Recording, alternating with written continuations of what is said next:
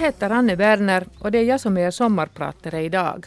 Välkommen att lyssna på en berättelse om hur det är att vara företagare, hur det känns att ha vuxit upp i ett familjeföretag, hur olika värden har påverkat mig och varför jag har tyckt att det är viktigt att tala för finskt ägande och ägande i Finland, för att stödja företagare och företagsamhet i Finland och varför det är viktigt att vi hjälper varandra och framförallt kanske det att vi tror på oss själva. Och det här med att tro på oss själva, så det hänger mycket ihop egentligen med den första låten som jag tänkte att vi skulle lyssna på. Det är Tramps och Disco Inferno. Och den musiken är en som jag lyssnar mycket på när jag ska backa upp mig själv och, det där skapa självförtroende och, och det där ha en fin känsla. Jag hörde den här låten i Chicago när jag var på ett familjeföretagarmöte och den väckte så mycket känslor i oss alla att på en gång så blev vi en stor enhet och vi alla dansade tillsammans. Så den där bilden är framför mig alltid när jag lyssnar på den här låten. Så här, nu lyssnar vi på Disco Inferno som alltid ger åt mig en jättebra stämning. Nu tänkte jag faktiskt lite berätta åt er om en liten historia gällande min familj och min bakgrund som ledde till min väg som familjeföretagare i tredje generationen i Finland. Min farfar föddes i en liten by i Schweiz, om egentligen man kan säga på fel sidan av Alperna var det fanns en fabrik som sysselsatte alla som arbetade i, eller som levde i byn. Min farfar var, hade gått i skolan några år och så gick han och arbetade för att samla in pengar och hjälpa till familjen.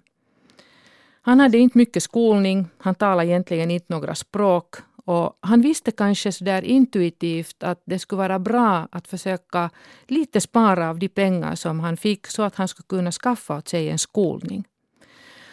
Och det på den vägen så efter några år så kom han vidare. Han flyttade till Zürich och fick där börja i en skolning som gjorde honom till vävstolsmaskinsinstallatör. I Schweiz produceras det fortfarande hemskt mycket av de vävstolar som finns runt omkring i världen. Och då på den tiden, på 20 eh, och i början på 30-talet, så installerades det inte så hemskt mycket vävstolar i det tyskspråkiga området Schweiz, Österrike och Tyskland hade svåra år framför sig. Och på den vägen så fick han resa. Han kom hit i vår närhet till Estland, bättre sagt till Narva, var han då installerade vävstolar i ett ganska stort eh, textilindustriområde. Jag fick lära mig känna min farfar när jag, han var en äldre och, och, det där, och jag lärde mig känna honom som en person som var mycket sträng, hade stor auktoritet. De flesta av oss var lite rädda för honom. Han hade, och vi visste att han hade en stark känsla för det som är rätt och det som är fel. Det fanns inga gråa områden. Det fanns bara det ena eller det andra. Men han måste ändå trots allt ha haft några känslor i sig någon gång i tiderna för att han hittade då vår farmor i Narva i Estland. Hon var också tyskspråkig så de hade ett gemensamt språk. De gifte sig och när tiderna blev tuffa och svåra i Estland så kom de två här över till Helsingfors och han grundade ett bolag. Varför gjorde han då det? Han gjorde egentligen det för att, att grunda ett företag i Finland på 30-året var hemskt naturligt. Först och främst så var det här ett mycket företagsamt område. Här fanns mycket företagare. Många hade kommit från andra håll i världen från Tyskland, från Schweiz, från Norge, från Sverige, från Ryssland och grunda bolag i ett område som man trodde mycket på framtiden. Det andra var det att i och med att han inte talade något språk så var ett grunda ett företag det enda sättet för honom att sysselsätta sig själv. Men han hade också andra tankar. Han tänkte också att grunda ett bolag var för honom en möjlighet att säkra för sina framtida barn att de skulle kunna få en bättre skolning än vad han hade. Han ansåg också att när man grundar ett bolag så gör man det för flera generationer i framtiden. Då på den tiden så grundade man inte ett bolag med den tanken att man skulle göra en exit om några år senare. Och för honom var det också viktigt att, att det, där, det skulle kunna vara ett sätt att bygga någonting som hade ett värde som skulle kunna bära långt framåt. Och så grundade han då 1935 ett litet väveri i Helsingfors som hette Vallilan silketehdas Oy.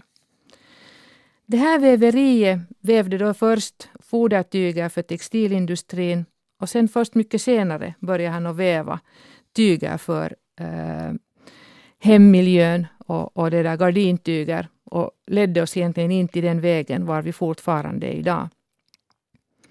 Men han tyckte också att ett företag är någonting som ger en stabilitet för framtiden och för familjen. Och på den vägen så hade han en mycket klar syn att ett företag skulle kunna måste ha en stark balans. Man skulle investera i en egen byggnad, en egen fastighet. Bolaget skulle ha ett eget hem.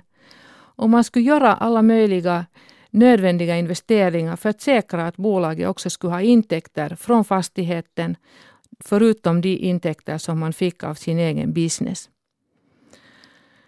Hans tankegångar gick också i många olika vägar den, på den sättet att han ville säkra att ägandet skulle hållas i Finland och att ägandet skulle hållas i flera generationer. Han hade fyra barn och han tyckte då själv att han som fader bäst kunde avgöra att hur och vem som skulle fortsätta bolaget i framtiden, hurdana yrken hans barn skulle ha. Och han tyckte också att det skulle vara ganska klart att om han har fyra barn så skulle de säkert i något skede gräla om bolaget. Och på det, därför tyckte han att ett familjeföretag skulle alltid ledas av bara en och att det alltid skulle finnas en stark ägare och en stark ledare för ett bolag. För honom var tankegången den att man fick leda ett familjebolag, en fördel som man fick, men samtidigt gav det också ett stort ansvar. För den som skulle överta familjeföretaget skulle också måste ta mycket ansvar för familjen, familjens framtid och stå till tjänst för de andra som inte fick vara med. Han hade också en stark känsla för det att att ett familjeföretag skulle alltid måste ledas med sådan kunskap som man hade som är rätt för tiden. Och därför tyckte han att ett familjeföretag skulle alltid behöva ledas av den nya generationen, av de yngre, som visste vad omgivningen gav, som visste också och kunde tolka signalerna, som hade mod att gå in på nya vägar, fatta beslut och föra bolaget hela tiden vidare. Min pappa som sedan 1962 kom till Finland efter att ha studerat i Schweiz och gift sig där och, och, och gått i skola och, och i armén, så fick då uppdraget att komma till Finland och överta familjebolaget.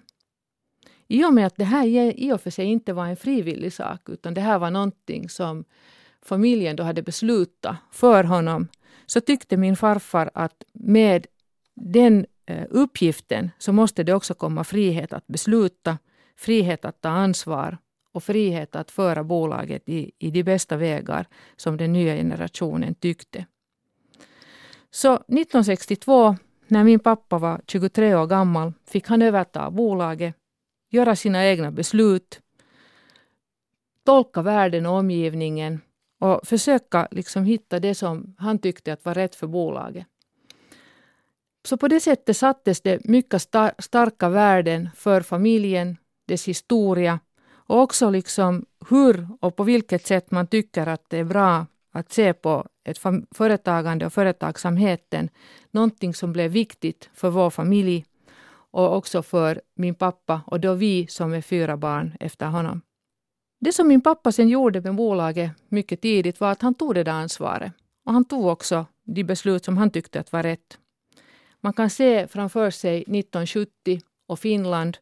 Och de tiderna var eh, Finland började för första gången öppna sig för den yttre världen.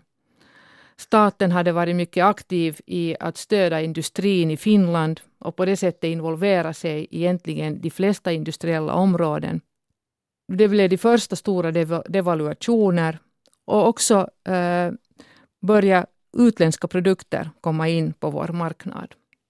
Vårt lilla väveri var en del av textilindustrin som sysselsatte då ännu på 70-talet nästan 70 000 människor i Finland. Och då började det bli svårt med ny konkurrens. Effektiviteten var inte så som man tyckte att den kanske borde ha varit. Och egentligen mycket av det som vi hör idag av vår omgivning hände redan då. Staten började subventionera textilindustrin med den konsekvensen att det gick inte så hemskt bra och min pappa beslöt då att inte gå in på den här delen utan att avstå från produktionen och satsa på kreativitet, innovativitet och export. Egentligen många sådana saker som många av oss tänker på idag när vi tittar på vår värld nu så som den är. I den här, här emellan så föddes vi, fyra barn. Vår pappa, mycket en annorlunda människa än sin egen pappa. Kanske inte lika strikt, inte så mycket auktoritär, inte kanske så svart och vit. Med mycket mera känslor, med mycket mera kreativitet, med mycket mera också flexibilitet i sina tankar. Men han hade ändå lärt sig och övertagit de värden som vår farfar, hans pappa, hade kommit med. Han tyckte också att det skulle vara bra att bara en av oss skulle leda bolaget vidare. Att det skulle vara eh, viktigt att alla av oss skulle ha en bra skolning, att de som inte är med i bolaget klarar sig med sin skolning och kan trygga vår inkomst på det sättet i framtiden. Och att familjebolaget skulle fortsätta sin egen väg genom en ny generation i framtiden. Vi var alla rätt säkra på, redan som små barn, att det är ju vår, min mellersta bror, jag har faktiskt tre bröder och jag är själv den äldsta, att det är han som kommer att fortsätta bolaget. Men så gick det ju inte. Vår mamma dog när hon var rätt så ung och det ändrade mycket i vår familj. Men det ändrade inte vårt förhållande till bolaget, för vår farfar hade ju lärt oss en sak.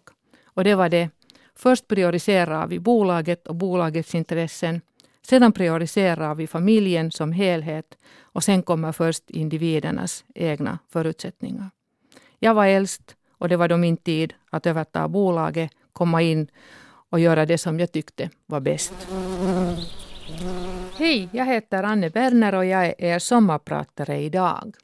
Och nu ska jag lite fundera vidare på att vad det har då betytt för mig att vara företagare och en del av ett familjeföretag egentligen hela mitt liv. Vissa av de saker som jag har lärt mig av de föregående generationerna är det att framtiden är någonting som vi egentligen hemskt mycket beslutar själva. Det är inte någonting som vi kan veta, men det är någonting som vi kan göra. Framtiden är hemskt mycket beroende av oss själva och vi egentligen som människor har en vansinnigt stor fördel i det att vi egentligen gör våra egna val själva och vi har den den fördelen att vi får göra våra val. Och när vi gör våra val så leder det alltid konsekvenser som vi borde och vara villiga att bära själva. En annan sak som jag har lärt mig i min tid med min familj och också tillsammans med min pappa samtidigt som, som vi har arbetat i många år tillsammans är det att man måste ge eh, utrymme för känslor när man gör beslut. Vi ofta tror att ledarskap och beslutsfattning är någonting som egentligen baserar sig för det mesta på fakta, på information, på en massa siffror och på analyser som vi gör. Men sist och slutligen så gör vi de flesta av våra beslut, de flesta av våra val på basen av att de känns rätta. Och att vi tillåter också känslorna att vara en officiell del av vår beslutsfattning. Och det är kanske någonting som är mycket speciellt just för familjeföretag, var vi då kanske har mera utrymme för att tillåta oss att vi gör, gör våra beslut på det sättet att vi använder oss av våra känslor. Det hjälper oss också att skapa den stora bilden av vilken omgivning vi finns i, hurdana konsekvenser vi tror att vi har hur våra egna förutsättningar är att handla och hantera dessa konsekvenser och hur mycket vi är villiga att hela tiden lära och vara öppna för det som vi hittar och ser av de andra. En annan sak som ett familjebolag och också speciellt i min egen upplevelse har varit viktigt är vår koncentration hela tiden på den nästa generationen. Även om jag själv har fått komma in som som företagare och in i vårt familjeföretag som en beslutsfattare när jag har varit mycket ung, 25 år gammal, så har redan genast tankarna och tankegångarna varit vid framtiden och vid det att hurudant bolag har jag fått av min föregående generation och som en gåva och jag vet att den är till låns av mig för, för den nästa generationen. Och vad kan jag göra och hur mycket kan jag bidra till att den, jag har någonting mera att ge än vad jag själv har fått. Och det perspektivet och det tankegången att bolaget går vidare från generation till generation är någonting som har påverkat egentligen nästan alla mina beslut. Hur jag känner, hur jag tänker, hur jag förhåller mig till personalen, hurdana investeringar vi har gjort, hur, hurdana projekt vi har gått in på, hur mycket vi har satt oss också och ta, med tanke på och tänkt på eh, samhället och samhälleliga frågor. Hur vi har sett vår roll som bolag, som en del av samhället. Hur vi har sett vårt ansvar gentemot inte bara oss själva utan också alla de som vi påverkar och har, har en kontakt med. Och det har också lett till att vi har haft redan i, i några år ett program för vår nästa generation. Jag och mina syskon har tillsammans har vi nio barn. Och våra barn blir alltid inbjudna en gång om året till bolaget för ett Next Generation-möte var vi då kommer ihop och träffas och ses. Och berättar också åt våra barn allt efter att de är sex år, det är liksom gränsen för det att man får delta i de här möten, så får de höra om hur bolaget mår, hur, hur, hurdana planer vi har, hur vi tänker eh, i bolaget. Vi brukar presentera vår textilkollektion. Vi brukar också presentera personalen. Personalen brukar berätta om vissa kunskapsområden, om logistik eller om social media eller om olika områden. Så att våra barn hela tiden är informerade och har en stark känsla för varför det är viktigt att äga bolaget, varför det är viktigt att ta ansvar för bolaget. Och det är ju mycket väl möjligt att ingen av de här nio barn någonsin i framtiden kommer att vara företagare i vårt bolag. Men de kommer alla att vara ägare, vare det sig de vill det eller inte, så kommer de att äga bolaget. Och ägaransvaret är någonting som är otroligt viktigt. Via ägaransvaret så ger vi åt vårt bolag en ägarstyrning. Vi ger åt bolaget våra värden. Vi ger åt bolaget också en syn på framtiden. Vi ger en målsättning. Och vi säger när vi tycker att någonting känns bra eller inte bra, när det känns rätt eller det känns fel. Och på den basen så har det uppstått också för bolaget en viss identitet i det, i det att det tänker långt framåt, tänker på sin nästa generation, tänker på hur det påverkar och hur våra val och de beslut som vi gör påverkar vår omgivning och allt det som hänger ihop med det. Och så på det sättet så har också för bolaget uppstått en egen säkerhet. Någonting som vi kallar vår nya story, eller inte vår nya, kanske den har uppstått i tre generationer. Men den har gett åt oss en viss inre styrka en viss lugnhet, men också en viss känsla för att vi kan lita på vår historia och vår bakgrund och samtidigt så kan vi vara fullständigt öppna för allt som kommer emot oss i framtiden. För vi har alltid den nästa generationen till vårt förfogande. Vi har alltid den nästa generationen som redan tänker på vad som skulle kunna hända, vad som skulle kunna vara av, av viktighet och som ger åt oss nya idéer, nya sätt att tänka också en viss sån här inre eh, känsla för, för tävlande och konkurrensidentitet och för en vilja att vara bra och de bästa. För att vi gör det ju inte bara för oss själva, vi gör det för alla. Nästan ibland känns det som att vi skulle göra det för hela världen, men kanske det är inte riktigt så långt ändå vi kan gå. Och samtidigt kommer det ändå en viss mänsklighet, en viss kommunikativitet i, i den stora och hela bilden. Egentligen så skulle jag nu vilja ta redan nästa låt som heter I'm a mess by the Rasmus. Och varför just den här låten? Och varför I'm a mess? För att det där det hänvisar kanske inte så mycket till det, men alltid när jag, jag lyssnar hemskt ofta på den här och jag lyssnar den faktiskt ofta också tillsammans med mina söner för att den får fart i oss alla på samma sätt och på samma, samma vis. Men den har, speciellt om ni lyssnar på de här orden där närmare slutet, så finns här en, fa, en fantastiskt litet budskap som frågar att, att det där, är du med mig när jag blir gammal Är du med mig och håller mig i handen när jag blir äldre? Är du nära mig då när jag behöver? Och den här låten spelades mycket då när Finland tävlade och hade, hade sporttävlingar här. Den också ger åt mig alltid ett visst minne för den här eh, sportiga, sportiga tiden och en viss kraftfullhet. Det är en underbar låt by The Rasmus. Jag heter Anne Berner och jag är sommarpratare idag och vi talar om företagsamhet, företagare och företag. Det som egentligen eh, har varit svårt i, i, i, också när man tänker på familjeföretagande och dess intressebevakning och då när man har försökt liksom fundera på den här miljön i vilken företagar, före, familjeföretag fungerar, är det att hemskt lite förstår man skillnaden mellan företagare, företagsamhet och företag. Vi har egentligen i Finland en massa grupper som företräder företagarens intressen och bevakar företagarens eh, möjligheter att starta bolag, att eh, försöka komma igång. Men vi har egentligen ganska lite initiativ som stöder sen företagsamheten som egentligen kopplas ihop med risktagande. Och ännu mindre har vi intressebevakare då när vi talar om företag. Och det här har kanske också delvis lett till att i Finland så har vi i dagens läge ungefär 280 000 företag. Av dessa så är det enbart 18 000 som sysselsätter över 10.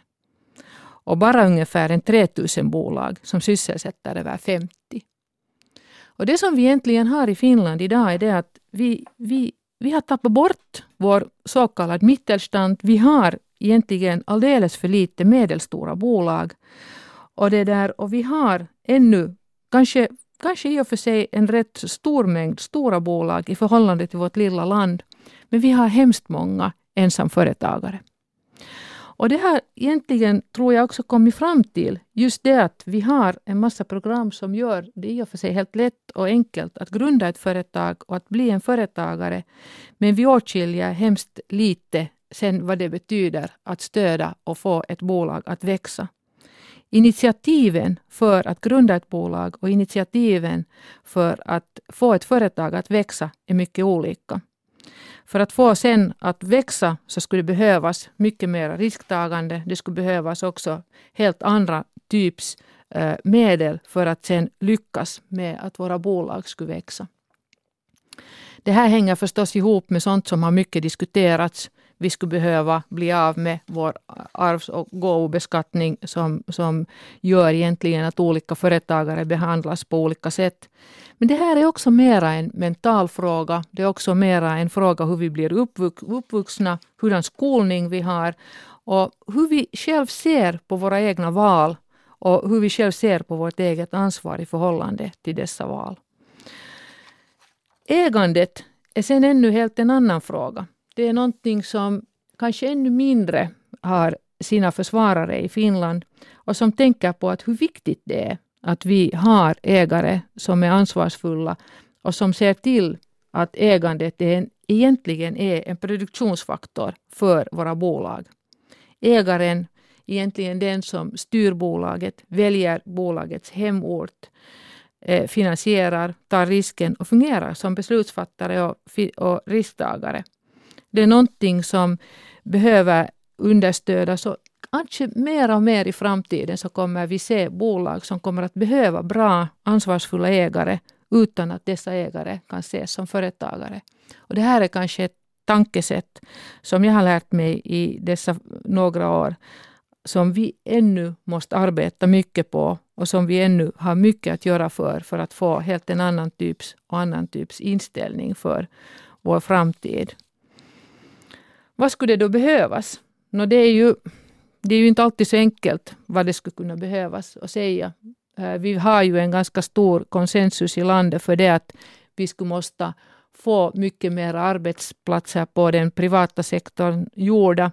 Men å andra sidan så är vi inte egentligen, har vi inte hittat en stor enighet för det. Vad, vad det där, eh, det skulle då sen eh, behövas för medel för att kunna få det till stånd. Men vad är det sånt som vi då själva kan göra? Vad kan vi själva tro på?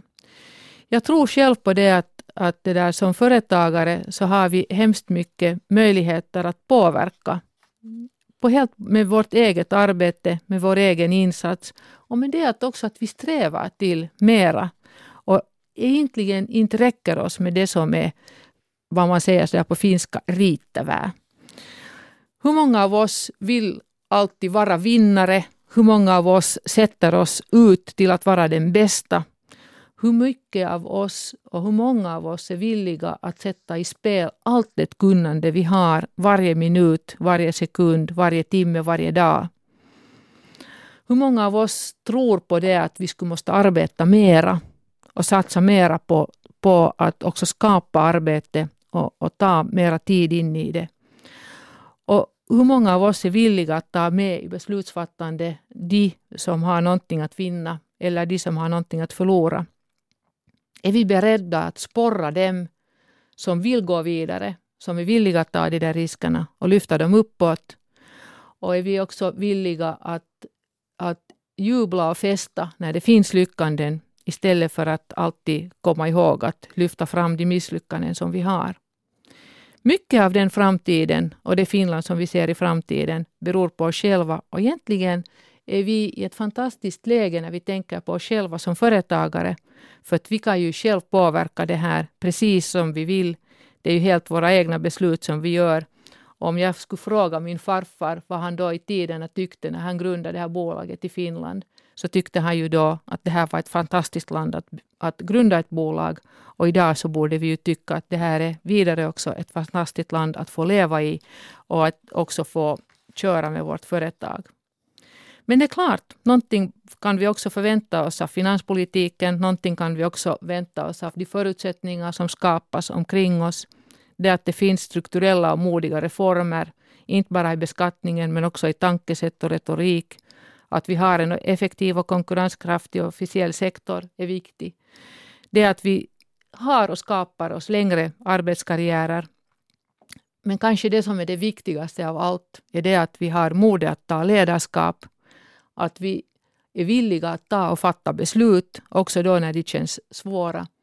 Och att vi sätter åt oss själva som kanske det viktigaste vad vi kan göra, är det att vi så att säga erövrar vår nästa generation, vinner den för oss och får den att tro på den framtiden vars rötter vi har skapat i många generationer här i, i bakgrunden.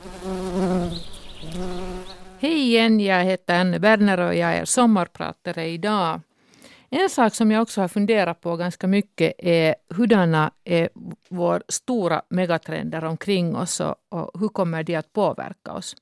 Vi vet ju att, att hälften av eh, världens population lever nu i städer och det kommer att växa fortfarande.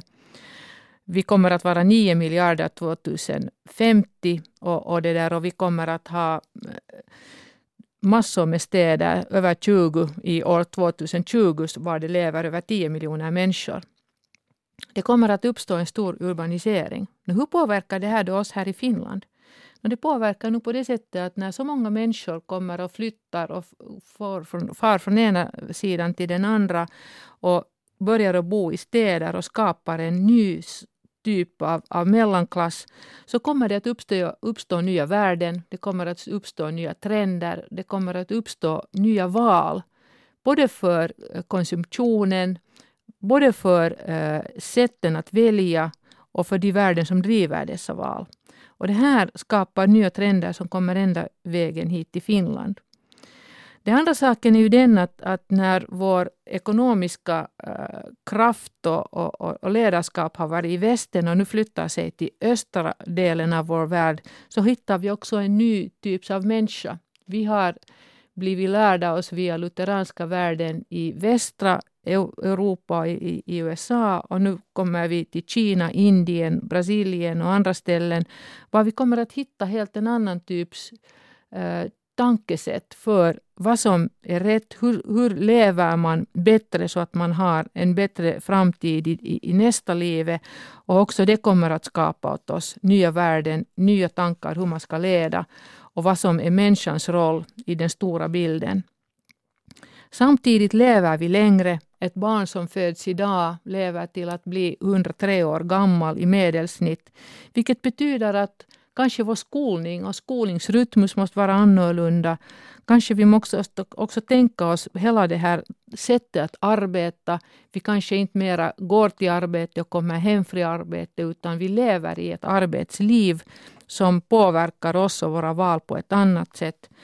Omgivningen och världen eh, förbrukar sina resurser hela tiden och också det kommer att skapa mera oro och oroligheter och kanske också mera kamp om olika makter. Vi har också blivit drivna de senaste 30 år av en stark utveckling som har helt och hållet egentligen kommit via teknologi och teknologikunnande och teknologiökande. Det kommer säkert i framtiden också att finnas en tid var vi kommer att behöva mera och mera att sätta människan i mitten och fungera. Att, att kan vi upptäcka vår människa och vår mänsklighet på ett nytt sätt i hela de här stora megatrenderna som finns. Vi kommer också att ha ett större behov att tro på någonting. Tro någonting som leder oss vidare, som ger oss stöd för de val och de beslut som vi kommer att måste göra. Och efter att nu att blivit lärda oss till att tro på ett virtuellt sätt och leva i en virtuell värld så måste vi hitta vår väg tillbaka till det som är det konkreta. Och på något sätt så behöver vi att återuppfinna morgondagens arbete och morgondagens arbetssätt. Och vi kommer alltid i framtiden att komma att se en befolkning och människor som har en vilja och ett behov att ta ställning och delta i de beslut som vi gör. Om de är inbjudna till det eller inte inbjudna till det så kommer de att göra det. Det fanns någon som just sa att Facebook är den tredje största eh, landet efter eh, Kina och Indien. Och det säkert stämmer. Och några år så har vi fem miljarder människor som är i kontakt med varandra över en virtual värld. Allt det här ger ju åt oss fantastiska möjligheter. Vi kan lära oss hela tiden något nytt. Vi kan hela tiden komma vidare och se nya möjligheter. Vi kan utveckla våra bolag. Vi kan lära oss att automatisera många saker och samtidigt ta i bruk nytt, nytt kunnande och, och ha en stor och ett stort njutande av det. Att det som ändå är vår stora fördel och vår stora konkurrensfördel som människa är det att vi har vår kreativitet. Vi har vårt eh, sätt att tänka, vi har våra känslor. Och när vi kombinerar kreativitet, känslor och intelligens med varann så har vi ju alltid alla möjligheter som vi vill. Och jag skulle gärna egentligen avsluta det här med någonting som Henry Ford har sagt. Och han säger det så här på engelska. Whether you believe you can or you can't, you are right. Meddelande här är egentligen det att tror du att du kan eller tror du att du inte kan, så har du alltid rätt. Det är alltid vårt val. Och med de här ord så vill jag tacka er alla för att ni har lyssnat på Sommarprataren från idag. Jag heter Anne Berner och önskar er alla en riktigt trevlig sommar. Och vi avslutar med Queen och We Will Rock You. Och det, gör, det är ju det som vi gör i framtiden. Hej då!